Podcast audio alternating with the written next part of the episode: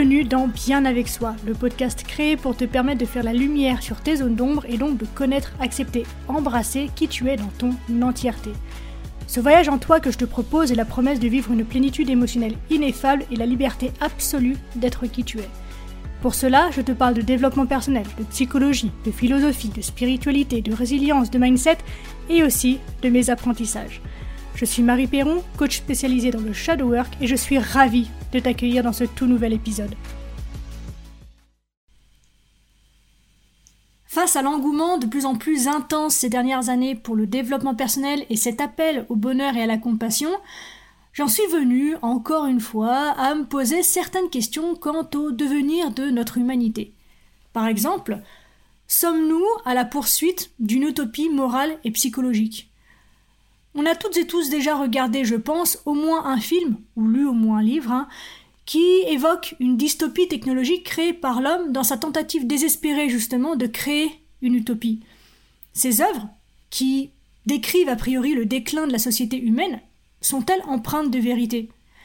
Nos efforts collectifs pour créer un monde construit autour justement de l'empathie, de l'amour ou de l'acceptation, un monde où plus personne ne subit de violences, de crimes haineux, de traumatismes ou de toute forme d'horreur psychologique, ces efforts-là sont-ils véritablement efficients ou sont-ils en train de nous conduire droit dans notre tombe? Ce monde imaginaire-là, utopique, est-il seulement possible? Eh bien, c'est à cet ensemble de questions que je te propose de répondre ensemble dans ce tout nouvel épisode. Mais juste avant ça, petit rappel, si tu souhaites prolonger la discussion avec moi et les autres auditeurs et auditrices de ce podcast sur le sujet ou engager de nouvelles conversations, eh bien j'ai créé un canal Telegram spécialement pour ça. Tu en trouveras le lien dans la description de ce podcast.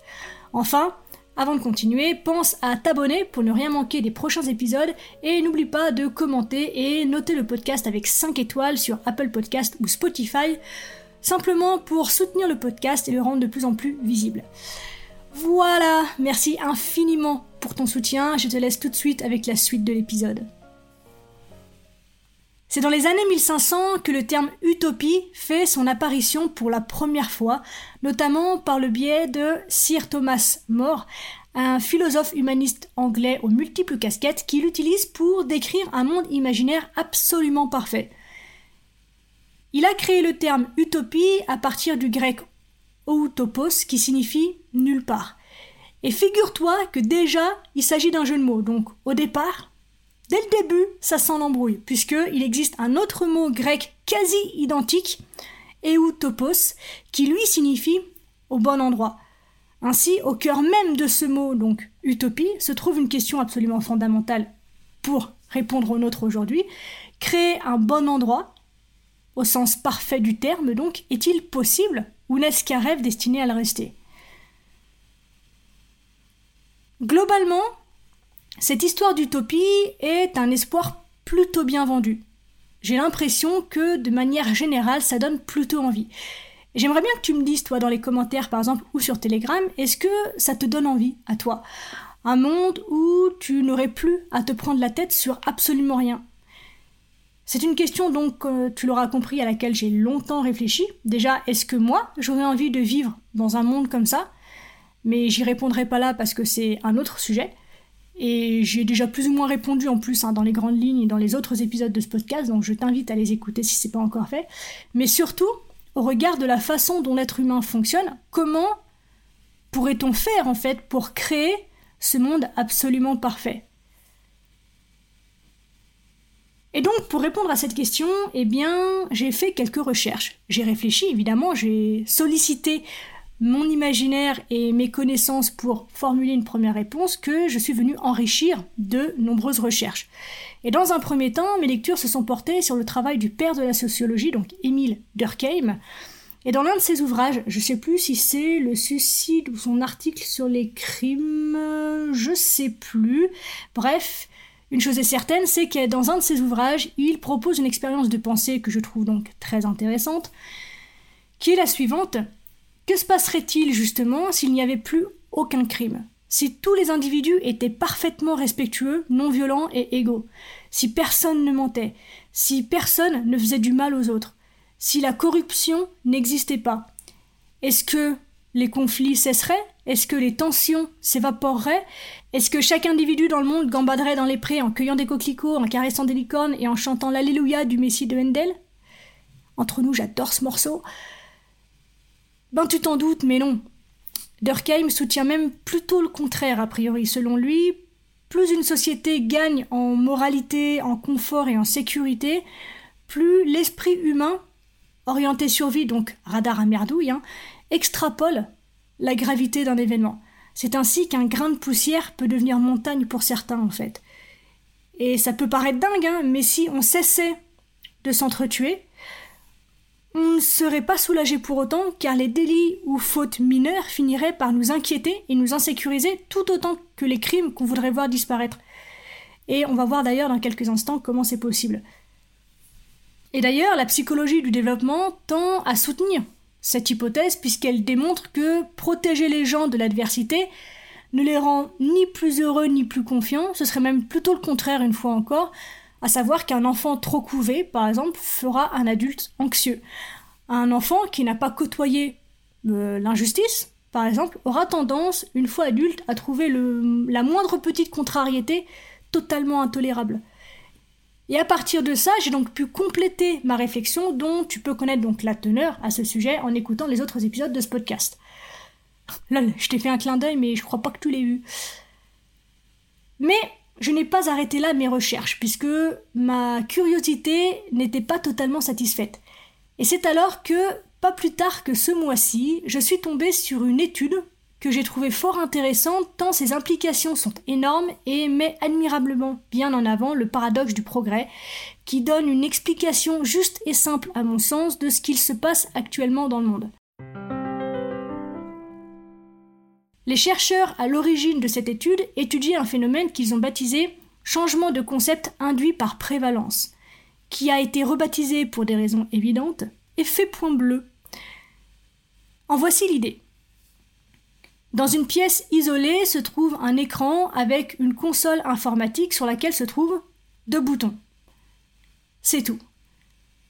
L'exercice est extrêmement simple. Les participants doivent s'asseoir devant l'écran, le regarder et presser le bouton sur lequel est inscrit le mot bleu lorsqu'ils voient un point bleu apparaître à l'écran, ou presser le bouton marqué pas bleu quand le point est violet ou dans une nuance entre les deux.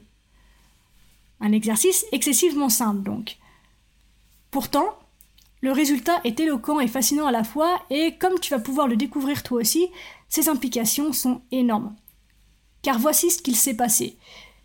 Les participants ont vu défiler au total un millier de points. Sur les 200-300 premiers, la plupart des points étaient bleus, d'autres violets et d'autres encore dans une nuance entre les deux. Mais c'était équilibré. Il y avait autant de l'un que de l'autre que du troisième. Puis, les chercheurs ont sciemment diminué la fréquence d'apparition des points bleus. Et c'est là que ça devient extra, car les sujets ont continué à appuyer sur le bouton marqué bleu à la même fréquence que celle à laquelle ils avaient été habitués par la séquence des 300 premiers. Et les chercheurs ont même essayé d'avertir les sujets que la fréquence d'apparition des points bleus allait diminuer, mais rien n'y a fait. Même en étant conscients du processus face auquel ils se trouvaient, les sujets continuaient d'appuyer sur le bouton bleu à la même fréquence que celle à laquelle ils ont été habitués. Et là, je t'entends déjà me dire euh, Ouais, ok, mais je crois que n'importe qui, après avoir vu défiler des centaines de points bleus et pas bleus, finirait par yoyoter et se tromper, donc rien de nouveau sous le soleil, quoi. Pourtant, cette histoire de point bleu n'est qu'une première étape vers la démonstration du fait que l'être humain déforme ses perceptions pour qu'elles collent avec ce qu'il attend ou croit déjà. Car oui, évidemment, les chercheurs ne se sont pas arrêtés là, ils ont proposé à leur sujet une nouvelle expérience. Cette fois, ce ne sont pas des points qui sont présentés aux participants, mais des visages, menaçants, avenants ou neutres.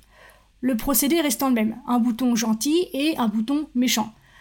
À nouveau, les chercheurs ont progressivement diminué la fréquence d'apparition des visages menaçants et ils ont observé le même effet.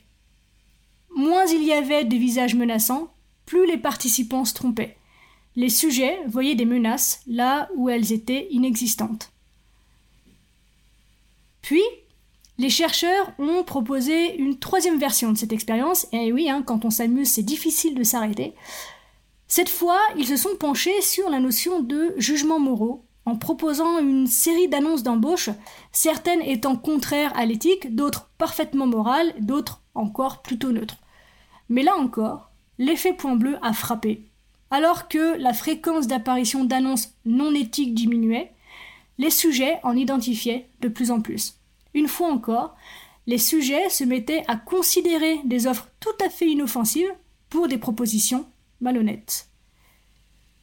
Pour résumer simplement, les sujets ont peu à peu revu inconsciemment leur conception de la moralité sans même s'en apercevoir.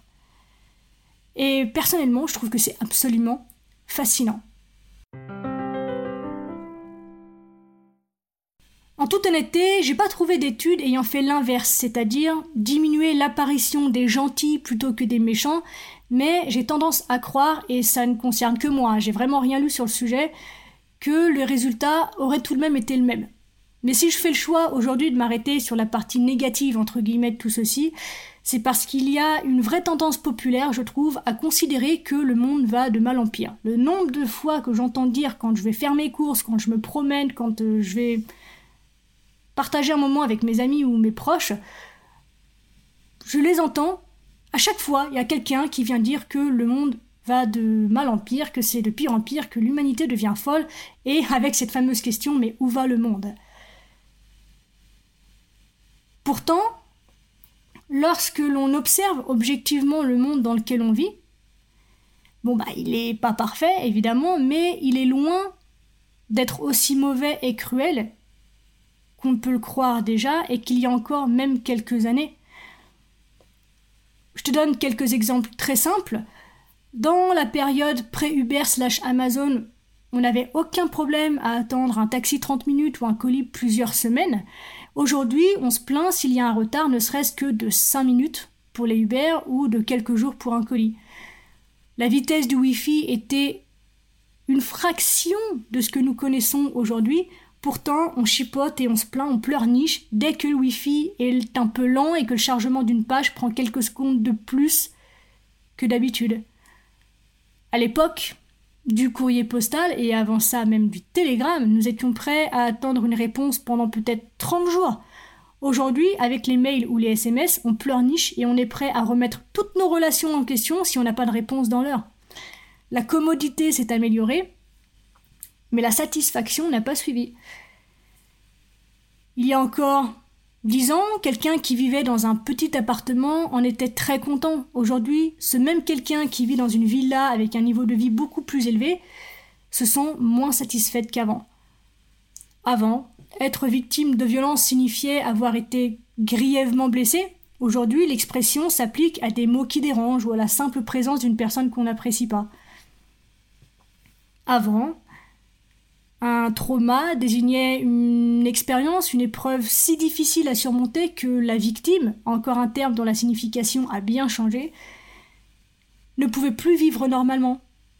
Et aujourd'hui, ce terme est employé dans le cadre de simples expériences désagréables ou de propos insultants. Et je vais m'arrêter là, mais je pense que tu as saisi que la liste d'exemples est infinie. Et ce dont on s'aperçoit, c'est que finalement, mieux ça va, moins on va. Plus nous voyons de menaces là où il n'y en a plus, et plus nous sommes inquiets. Et ce que met en avant l'effet point bleu, c'est que quand on réduit la fréquence d'un phénomène, on en élargit le concept. Quand on réduit la fréquence d'un phénomène, on élargit son concept. En fait, on se rend compte que le cerveau ne prend pas de décision de façon logique. Il élabore ses réponses par correspondance de modèles passés et surtout subjectifs. Comme devant un point pas bleu, toutes et tous autant que nous sommes, nous élargissons notre conception du point bleu pour le faire coller à la réalité alors même que celui-ci tend à disparaître. On crée en fait notre réalité à partir de ce que nous pensons savoir. Finalement, cela signifie que notre cerveau est conditionné pour rechercher menaces et problèmes, peu importe le niveau de sécurité, matériel, émotionnel, physique ou même psychique, dans lequel nous nous trouvons. Et donc, plus les choses s'améliorent, plus nous pinaillons sur le plus petit et insignifiant problème ou n'est. De plus, notre réaction émotionnelle à nos problèmes n'est pas proportionnelle à l'ampleur du problème, car notre esprit amplifie ou minimise simplement nos soucis pour qu'ils correspondent au degré de stress auquel il s'attend par expérience en fait. Je pense d'ailleurs que cette expérience à laquelle je fais allusion peut être tant individuelle que collective, et que la représentation psychique que nous avons d'une problématique peut être ancrée également dans l'inconscient collectif, autant donc que euh, dans l'inconscient individuel. Mais enfin, tout ça pour dire que un réel utopique ne parviendrait donc pas à nous satisfaire et à faire taire nos angoisses, peu importe son degré finalement de perfection. Bien au contraire, la suppression des épreuves et de l'adversité au profit d'un confort matériel et sécuritaire ne tiendrait pas la promesse d'un plus bel avenir. L'absence de difficulté finalement nous met en difficulté. L'absence de difficulté nous met en difficulté. On deviendrait ou on resterait égoïste, puéril, condamné à devenir des adultes bloqués à l'adolescence, et la notion de vertu nous semblerait bien loin et que dire du fait de les développer? Aujourd'hui, donc, j'ai envie de t'inviter à poser un regard plus objectif sur le monde dans lequel tu vis. Parce que, comme je te l'ai dit tout à l'heure, si j'ai soulevé cette question dans cet épisode, c'est parce que je perçois cette tendance populaire à dire que le monde va de plus en plus mal, que l'humanité donc devient folle, mais au regard de ce qui a été, et de cette information que tu détiens maintenant, est-ce que tu trouves que cela soit toujours vrai? Aujourd'hui, si on regarde nos problématiques avec honnêteté et objectivité, on peut se rendre compte qu'une grande majorité d'entre elles n'ont pas l'envergure qu'on leur prête, qu'on s'écharpe et qu'on se lamente comme si le monde était un désastre absolu alors qu'il ne s'est jamais aussi bien porté en réalité. Et là encore, j'ouvre une petite parenthèse, mais j'insiste sur le fait que je suis pas en train de dire que le monde est utopique, justement, il est loin d'être parfait. J'entends évidemment qu'il subsiste de réelles difficultés et que certains et certaines d'entre nous vivent en ce moment même l'innommable. Mais malgré tout, les sociétés modernes ont fait des progrès extraordinaires dans la résolution d'un large éventail de problèmes sociaux, comme la pauvreté, l'analphabétisme, la violence et la mortalité infantile, pour ne citer que ces exemples. Et pourtant, bien que de bonnes informations soient disponibles sur la toile et dans les journaux pour absolument tous les sujets, la majorité des gens continuent à penser que le monde empire.